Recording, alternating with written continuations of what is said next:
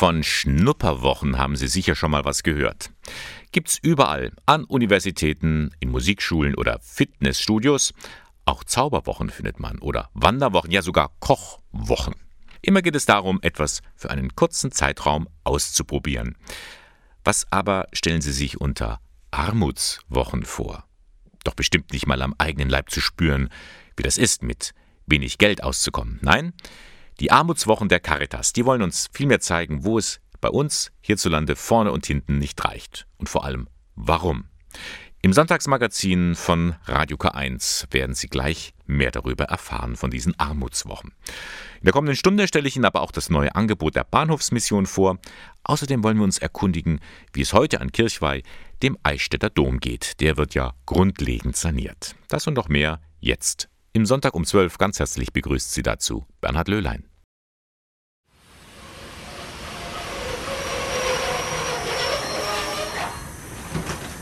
Der Hauptbahnhof in Ingolstadt. Hier ist jeden Tag viel los, gerade auch in Zeiten von Corona. Menschen kommen und gehen, eilen zum Zug oder suchen ihr Gleis. Und hier direkt an Gleis 1, da befindet sich seit über 70 Jahren die Bahnhofsmission. Wer immer Hilfe benötigt, bekommt sie auch. Unbürokratisch und kostenlos. Zum Beispiel, wenn jemand ein Gespräch sucht, eine Kleinigkeit zu essen benötigt oder die Hilfen am Gleis. Blinde werden zum Bus begleitet, Älteren beim Umsteigen geholfen. So, und seit Donnerstag gibt es nun ein weiteres Angebot. Bahnhofsmission Mobil. Ehrenamtliche begleiten Menschen, die alleine nicht oder nur erschwert mit der Bahn reisen können. Kurt Göttling koordiniert die Anfragen. Zielgruppe soll sein Mobilitätseingeschränkte, Senioren oder einfach Menschen, die sich selber nicht mehr zutrauen, alleine Zug zu fahren. Zum Beispiel auch die Möglichkeit, dass man sagt, dass jetzt irgendwer seine Kinder besucht oder, oder einfach mal Freunde besucht und gegebenenfalls da übers Wochenende bleibt und dann würden wir die auch entsprechend äh, auch wieder abholen. Es gibt viele Leute, die sind einfach verunsichert, wenn sie mit der Bahn fahren sollen. Wie funktioniert der Automat? Was mache ich, wenn mein Zug Verspätung hat und ich den Anschluss nicht erreiche? Das gilt gerade auch für Menschen mit einer Beeinträchtigung. Bei blinden Mitbürgern ist es also so, die kennen sich oft am Heimatbahnhof, also sprich Ingolstadt Hauptbahnhof, kennen sich die ganz gut aus, aber dann, wenn es zu anderen Stationen geht oder anderen Bahnhöfen, da haben sie halt dann auch ab und zu Orientierungsschwierigkeiten und da wollen wir dann entsprechend unterstützen. Wir, das sind 14 Ehrenamtliche an der Bahnhofsmission, die sich bereit erklärt haben, die Reisenden zu begleiten in den Regionalzügen auf den Strecken von Ingolstadt nach Nürnberg, Regensburg, Augsburg und München. Damit das alles auch reibungslos abläuft, wurden sie entsprechend geschult. Kurt Göttling. Wie führe ich bestimmte Personengruppen oder was passiert, wenn jetzt zum Beispiel wer während der Reise krank wird? Es gibt dann solche Tipps, wo man sich zum Beispiel hinsetzen soll mit dem, mit dem Fahrgast, also zum Beispiel auch in der Nähe vom Schaffner, falls dann irgendwas sein sollte, dass wir dann entsprechend dann auch äh, von diesen Unterstützung bekommen. Bahnhofsmission Mobil. Dieses Angebot von Caritas und Diakonie ist kostenlos, aber natürlich muss man sich vorher anmelden. Geben Sie einfach im Internet in Ihrer Suchmaschine die Begriffe Bahnhofsmission Mobil und Ingolstadt ein und schon finden Sie alle Kontaktdaten. Man sieht ihn immer wieder, Papst Franziskus zeigt sich gern in der Öffentlichkeit, auch in der Corona-Krise. In dieser Woche aber verzichtete er bei der Generalaudienz erstmals auf ein Bad in der Menge. Bis dahin aber ging er für gemeinsame Selfies gerne mal recht nah zu den Gläubigen hin und auch Auftritte des Papstes mit Maske sind bisher eher selten. Wie hält es der Vatikan selbst mit den Corona-Schutzmaßnahmen? Das wollten wir mal von Vatikanjournalist Burkhard Jürgens erfahren. Gabriele Höfling berichtet. Wer mit dem Papst zusammentrifft, der muss erstens gesund sein, zweitens äh, muss er sich die Hände desinfizieren, bevor er ins Zimmer kommt. Äh, es wird möglicherweise auch die Temperatur kontrolliert. So weit, so gut. Doch so richtig genau schienen es Franziskus und der Vatikan mit den Corona-Regeln bisher dann doch nicht zu nehmen. Eine Maske brauchten Besucher nicht, auf Abstände wurde nicht so genau geschaut. Und während der Generalaudienzen ließ es der Vatikan zu, dass sich die Besucher zuweilen knubbelten und nah an den Papst herankamen. Aber jetzt, bei der jüngsten Audienz, hielt Franziskus strikt Abstand. Er äh, hat gesagt, er würde gerne jetzt runterkommen und die Besucher grüßen. Aber äh, Franziskus sagte, mit den neuen Regeln ist es besser, Abstand zu halten. Masken tragen, Abstand halten. Er hat die Leute ausdrücklich dazu ermahnt. Und auch das ist interessant. Er sagte, wenn wir als gute Bürger die Vorschriften der Behörden erfüllen, dann hilft das, die Pandemie zu beenden. Ungewöhnlich, dass der Papst sich also in dieser Weise auf die Behörden bezieht und äh, sich ausdrücklich äh, quasi hinter die Anweisungen der italienischen und der anderen staatlichen Instanzen stellt. In der Corona-Krise steckt Franziskus in einem Dilemma, sagt Jürgens. Schließlich will der Papst weiter für die Menschen da sein. Der Papst will natürlich äh, sich den Menschen einfach zeigen. Er will als, als das Kirchenoberhaupt eben auch so wahrgenommen werden. Und ich kann mir vorstellen, dass äh, er sich mit einer Maske vor dem Gesicht einfach nicht wohlfühlt. Ich glaube aber auch, dass sein Umfeld sehr sensibel darauf achtet, dass er von Infektionsquellen, soweit es geht, ferngehalten wird. So achten sie etwa im Gästehaus Santa Marta nun mehr und mehr auf Hygiene und Sicherheit. Schließlich wohnt Franziskus dort. Beim Essen hat man schon so ein paar Regulierungen getroffen. Ähm, das äh, Frühstück, das Mittagessen wird also am Platz eingenommen, man wird bedient. Die Tischdecken wurden ersetzt durch einfach blanke Glastische, die sich auch besser desinfizieren lassen. Allerdings bereiten die jüngsten Corona-Fälle bei der Schweizer Garde Sorgen. Doch aller Voraussicht nach kann die Leibwache des Papstes ihren Dienst weiterhin zuverlässig tun. Die äh, Offiziere, die für den Schutz des Papstes zuständig sind, die wohnen nicht in den Mannschaftsunterkünften. Also da äh, kann man schon eine gewisse Trennung herstellen zwischen den einfachen Hellebardieren, die an den Vatikaneingängen Wache schieben, die also auch viele Außenkontakte haben mit Besuchern, und äh, dem höheren Kader, der für den Schutz von Santa Marta, also der Papstresidenz, zuständig ist, die äh, Offiziere, die direkt quasi im Umfeld des Papstes Dienst tun. Am vergangenen Montag wurde er in Berlin veröffentlicht, der sogenannte Welthungerindex. Der zeigt jedes Jahr die weltweite Entwicklung von Hunger und Unterernährung auf. Außerdem vergleicht er die Hungersituation in verschiedenen Ländern und Regionen. Und so kann man genau sehen, wo gehandelt werden muss. Die Vereinten Nationen haben ja die Marschroute vorgelegt. Bis 2030 soll es keinen Hunger mehr auf der Erde geben. Allerdings, der Welthungerindex zeigt, wir sind da nicht so richtig auf Kurs. Wo stehen wir und was muss getan werden? Darüber spreche ich mit der Präsidentin der Welthungerhilfe, Marlin Thieme. Hallo. Hallo, guten Tag. Frau Thieme, die Welt ist nicht auf Kurs, das Ziel kein Hunger bis 2030 zu schaffen, sagen Sie. Was genau heißt das? Der Welthungerindex 2020 zeigt zwar, dass Hunger und Unterernährung global betrachtet seit dem Jahr 2000 sukzessive zurückgegangen sind. Vielerorts gehen die Fortschritte jedoch zu langsam voran, sodass die Hungersituation dort kritisch bleibt. Viele Regionen sind angesichts der sich aktuell überschneidenden Gesundheits- Wirtschafts- und Umweltkrisen besonders anfällig für eine weitere Verschärfung des Hungers. Und dabei bleiben uns nur noch zehn Jahre, um den Hunger in der Welt zu besiegen. Eine ausreichende und gesunde Ernährung ist ein Menschenrecht, aber anhaltende Konflikte, auch die Covid-19-Pandemie und der Klimawandel verschärfen den Hunger weltweit. Beim derzeitigen Tempo werden etwa 37 Länder bis 2030 nicht mal ein niedriges Hungerniveau erreichen. Können Sie uns da ein paar Beispiele nennen? Wo ist denn die Hungersituation am schlimmsten? Zum Beispiel am Horn von Afrika, wo die Covid-19-Pandemie und die Heuschreckenplage den bestehenden Hunger durchaus noch verschärfen und dann kommen noch die Überschwemmungen im Sudan und Südsudan dazu. Aber es gibt auch Bereiche, wo aufgrund von Konflikten und Kriegen die Hungersituationen sich deutlich verschärft haben. Zum Beispiel im Kongo oder in der Zentralafrikanischen Republik sind die Verhältnisse so, dass sie im Welthungerindex das traurige Schlusslicht bilden. Sie haben vorhin gesagt, Frau Thieme, dass es seit dem Jahr 2000 durchaus Fortschritte gegeben hat.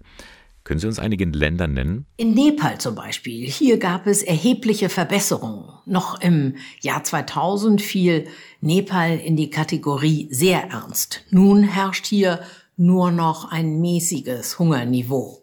Auch die Indexwerte von Äthiopien und Sierra Leone haben sich seit dem Jahr 2000, als sie noch in die Kategorie gravierend fielen, jeweils um mehr als 25 Prozentpunkte reduziert. Aber diese Fortschritte sind nicht in allen Ländern zu verzeichnen. Insgesamt sind fast 690 Millionen Menschen unterernährt. Nach jahrelangen Erfolgen steigen die Hungerzahlen seit fünf Jahren wieder. Was müsste dann Ihrer Meinung nach passieren, damit wir im Kampf gegen den Hunger wieder mehr Erfolge verbuchen können? Für die Mehrzahl der Länder mit ernster Hungersituation braucht es vor allem Frieden, um die Ernährungsgrundlage der Bevölkerung zu verbessern. Nur politische Lösungen können da grundlegend helfen. Aber wir müssen unsere Anstrengungen auch deutlich erhöhen und in zentralen Bereichen wie dem Klimaschutz und auch der Handelspolitik entgegensteuern. Dazu gehört auch bei uns ein Umdenken, wie wir unsere Nahrung produzieren und exportieren. Wir werden aber weiter als Welthungerhilfe für dieses Ziel kämpfen und den betroffenen Menschen im globalen Süden eine Stimme in unserem Land geben. Sie sprechen ein Umdenken hier bei uns an. Das heißt, wir können auch einiges tun, um den Hunger in der Welt einzudämmen. Ja, natürlich können Sie spenden, aber auch bei unseren eigenen Verhaltensweisen, beim eigenen Einkaufen können wir viel bewirken. Regionale Produkte bevorzugen und auch nur das in den Einkaufswagen legen, was auch wirklich verbraucht wird. Allein in Deutschland landen jährlich 11 Millionen Tonnen Lebensmittel im Müll. Und auch beim Fleischkonsum sollten wir uns einschränken.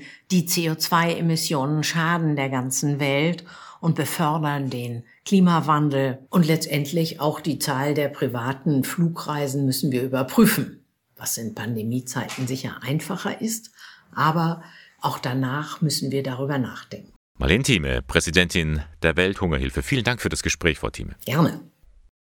Ja, sie werden immer verschärfter, die Corona-Maßnahmen zum Schutz der Bevölkerung. So wichtig und richtig diese Schritte auch sind, viele Menschen befürchten, irgendwann reicht das Geld nicht mehr. Damit die Pandemie nicht in die Schuldenfalle führt, so lautet daher das Motto der Armutswochen 2020. Die Caritas führt sie in ganz Deutschland durch. Und zwar zwischen dem UN-Tag zur Beseitigung der Armut, der war gestern, und dem päpstlichen Welttag der Armen am 15. November. Auch der Caritasverband für die Diözese Eichstätt unterstützt dieses Anliegen. Zwar sind die Auswirkungen von Corona im eigenen Geldbeutel bei den meisten noch nicht so sehr zu spüren, das wird sich aber Anfang nächsten Jahres ändern, meint Hans Wiesner. Sprecher für die Schuldnerberater der Caritas im Bistum Eichstätt. Das eine ist, wenn Nebenkostenabrechnungen anstehen beim Vermieter oder Energieabrechnungen, äh, die dann eventuell zu erhöhten äh, Nachzahlungen führen man muss ja sagen, die Leute sind vielleicht auch viel länger zu Hause, benötigen halt dann auch viel mehr Strom. Die Digitalisierung im Schulbereich erfordert natürlich auch einen, einen energetischen Aufwand und und und. Da gibt es viele Gründe, halt, dass halt hier erhöhte Forderungen entstehen. Auch Steuernachzahlungen könnten demnächst anstehen bei allen, die in Kurzarbeit sind oder waren. Die äh, Kurzarbeitergeldbezieher müssen ja dieses, dieses Kurzarbeitergeld im sage jetzt 2020 ja nicht versteuern, sondern das fällt dann erst im Folgejahr an. Hier wird halt dann das Einkommen aus dem Arbeitsleben und halt das Kurzarbeitergeld hier herangezogen und das kann bei vielen Beziehern dann auch zu Steuernachforderungen führen und kann dann auch die wirtschaftliche Situation betroffener Familien halt dann auch verschärfen. Gerade für Klein- und Solo-Selbstständige, die aufgrund der Pandemie Einbußen verzeichnen, ist die Lage gar nicht rosig. Viele haben sich schon bei der Caritas erkundigt, wie sie aufstockende Sozialleistungen beantragen und einen Haushaltscheck ihrer Einnahmen und Ausgaben machen können.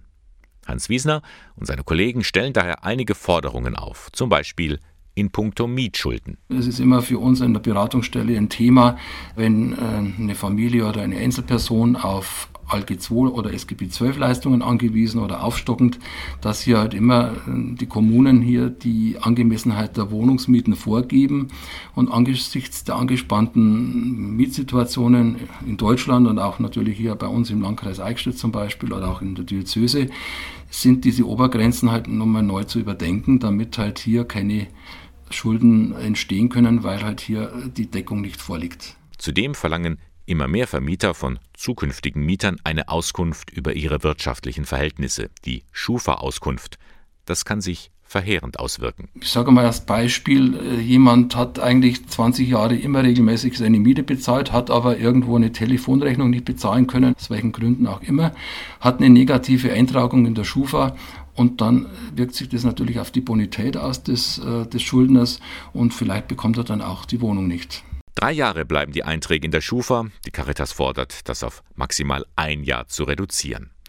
Und noch was will der katholische Wohlfahrtsverband in den Armutswochen angehen. Bisher ist es relativ einfach, einer Familie den Strom zu sperren. Auch hier müsste der Gesetzgeber gegensteuern. Ein Haushalt ohne Energie ist eine Katastrophe. Hier müssen halt einfach Kriterien, soziale Kriterien auch eingeführt werden, die vertretbar sind. Es gibt äh, mit manchen Anbietern äh, von Energie äh, gute Kooperation, wie zum Beispiel E.ON. Da gibt es also relativ einen guten Austausch und man kann dann auch vernünftige Ratenzahlungen tätigen. Aber es gibt halt auch in anderen Regionen hier Versorger, die, die lehnen also Verhandlungen mit Beratungsstellen ab. Und hier wäre halt wünschenswert, dass halt hier halt auch ein größerer Druck auf solche Energieanbieter erfolgt. Sagt Hans Wiesner, Sprecher für die Schuldnerberater der Caritas im Bistum Eichstätt. Wenn Sie selbst Unterstützung brauchen, der Caritasverband für die Diözese Eichstätt bietet Schuldner- und Insolvenzberatung an in seinen Kreisstellen, unter anderem in Eichstätt und Ingolstadt. Informationen gibt es im Internet unter www.caritas-kreisstellen.de. Heute ist der 18.10., der dritte Sonntag im Oktober und da wird traditionell in den katholischen Gemeinden Kirchweih gefeiert, also der Geburtstag des Gotteshauses. Nun sind die Kirchen ja nicht alle am gleichen Tag geweiht worden, aber um viele Feiern zu vermeiden, gibt es eben dieses Allerweltskirchweih, wie es im Volksmund heißt. Es ist ein Hochfest, wird in allen Kirchen groß gefeiert, auch im Bistum Eichstätt, nur nicht in der größten und wichtigsten Kirche der Diözese, im Dom. Denn der wird gerade aufwendig saniert und ist erst einmal geschlossen. Das gute Bauwerk ist halt in die Jahre gekommen, da ist so ein Check-up unbedingt notwendig.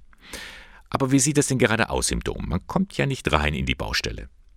Meine Kollegin Daniela Olivares hat es aber doch geschafft und hat sich mal ganz nach oben bis unters Dach gewagt. Sie wollte genau wissen, warum ist diese Renovierung so notwendig. Dazu traf sie Klaus Hacker, zuständig für die statische Betreuung. Was ist denn hier im Dom das Problem? Ja, also wir, wir stehen jetzt hier auf dem Gerüst im Dom knapp unterhalb des Gewölbes, wo man normalerweise nicht hinkommt. Das sind sieben Gerüstetagen, die man hier hoch musste bis hierher. Und jetzt kann man das Gewölbe aus der Nähe sehen und da sieht man, dass das äh, zum einen Steinschäden hat von sich aus und es hat auch statische Probleme, weil sich das Gewölbe bewegt hat. Das führt zu Rissen. Und das führt an den Rippen dazu, dass sich das Gewölbe in der Form ändert, die, die Mitte senkt sich ab und dann will das ausbrechen. Das ist hier passiert. Das war 1940, haben die das nicht repariert, sondern nur mit Holz kaschiert, mit einer Eisenklammer drumherum. Weil, wenn man das, den Stein nur reparieren würde, würde es sofort wieder abplatzen. Es würde nicht halten. Und was passiert im schlimmsten Fall, wenn man es nicht repariert? Wenn man das über längere Zeit nicht repariert, es können erstens mal so Steinbrocken runterfallen. Bei 20 Meter Fallhöhe können die durchaus tödlich sein. Es kann auch, wenn, wenn sich hier ein Diagonalriss bildet, das haben wir auch an einigen Stellen, kann ein Steinteil rausfallen. Ein größeres, nicht nur, nicht nur mhm. so ein kleines Stückchen, sondern der, der ganze. Und wenn, wenn er ganz durchbricht, dann kommt die ganze Rippe runter. Dann fehlt auf einmal der Verband vom Gesamtgewölbe und dann fällt das alles ein, dann kann man Glück haben und die Fläche bleibt stehen, weil die oben drüber nochmal mit sich verbunden ist. Wenn man Pech hat, fällt die auch runter. Und sowas sollte natürlich nicht passieren und deswegen müssen wir hier alle Risse, die da sind, sanieren. Die werden entweder mit Mörtel verpresst oder wenn das Rissbild ungünstig ist, müssen Steine ausgetauscht werden. Huiuiui, das will niemand, dass einem ein Stein auf den Kopf fällt.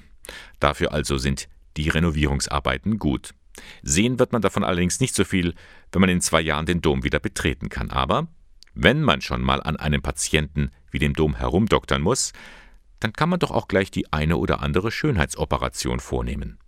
Was da geplant ist, das hat Daniela Olivares von Martin Koller erfahren. Er ist Bautechniker in der Diözese Eichstätt. Jetzt ist die Sanierung auch eine große Arbeit, aber könnte auch gleichzeitig eine Chance sein, den Dom noch attraktiver vielleicht zu machen. Ich denke, der Eichstätter Dom ist mit Sicherheit schon sehr attraktiv. Also wir kriegen oft Rückmeldungen, wenn man über den Domplatz geht, auch von Touristen und so weiter, die nachfragen, was, was los ist und weil es eigentlich momentan nicht den Dom rein können. Und ich glaube, später, wenn der Dom fertig ist, wird das schon einen Aha-Effekt wieder geben, wenn der Dom wieder geöffnet wird. Was wird man merken? Weil viel von den Arbeiten, wir sind jetzt hier auf dem Dachstuhl, wir waren vorher unter dem Gewölbe, das sieht man hinterher nicht. Was werden denn die Besucher hinterher wieder sehen können? Also im Dom drin werden die Wandflächen gereinigt und neu getüncht. Das wird man als Besucher wahrscheinlich als erstes wahrnehmen. Und es kommt eine neue, komplett neue Beleuchtungsanlage rein. Ganz anders wie das bisherige Konzept. Also das ist einfach nur das Licht nach unten gestrahlt hat. Man wird zukünftig auch ein Licht nach oben haben dann alle Seiten. Der Dom wird dadurch mit Sicherheit heller wirken. Und man wird auch das Gewölbe oder auch die, die Seitenkapellen ganz anders wahrnehmen wie bisher. Wie zufrieden bist du jetzt mit dem momentanen Ablauf der Arbeiten hier? Wir sind sehr zufrieden. Also wir haben mit dem staatlichen Bauamt äh, wirklich ein gutes Zusammenarbeiten. Treffen uns ja wöchentlich, um, um, Fragen abzustellen und so weiter. Auch mit den Firmen muss ich sagen, das funktioniert sehr gut. Auch das Zusammenspiel zwischen den Firmen, weil einer Dombaustelle hat man natürlich sehr viele Gewerke. Es gibt kleinere Schwierigkeiten, aber bisher haben wir eigentlich das immer auf Spur bringen können. Ja. Wie ist es, wenn man auf einmal vor so einem Großprojekt steht? Wie fühlt sich das an? Ja, ergreifend, sage ich mal. Also gerade wenn man in einem Bauwerk steht, das über mehrere Jahrhunderte schon dasteht oder wo schon Generationen vorher gearbeitet haben, also finde ich mir, das muss man mit sehr großer Ehrfurcht angehen, so ein Projekt. Also Kollegen geht es ähnlich. Man wird das mit Sicherheit nur einmal haben, so eine Chance im Leben und ist dadurch eigentlich irgendwo auch verewigt. Ja. Ein Bauwerk für die Ewigkeit, der Eichstätter Dom. Heute an Kirchweih ist er leider geschlossen und das wird auch noch in der nächsten Zeit so bleiben. Und das war der Sonntag um 12 von Radio K1. Die Sendungen von heute können Sie im Internet nachhören unter radiok1.de. Moderation und Redaktion der Sendung Bernhard Löhlein. K1 finden Sie in Eichstätt am Leonroth Platz 4. Für heute darf ich mich verabschieden. Wir hören uns wieder, wenn Sie mögen, nächsten Sonntag um 12. Bis dahin, eine gute Woche.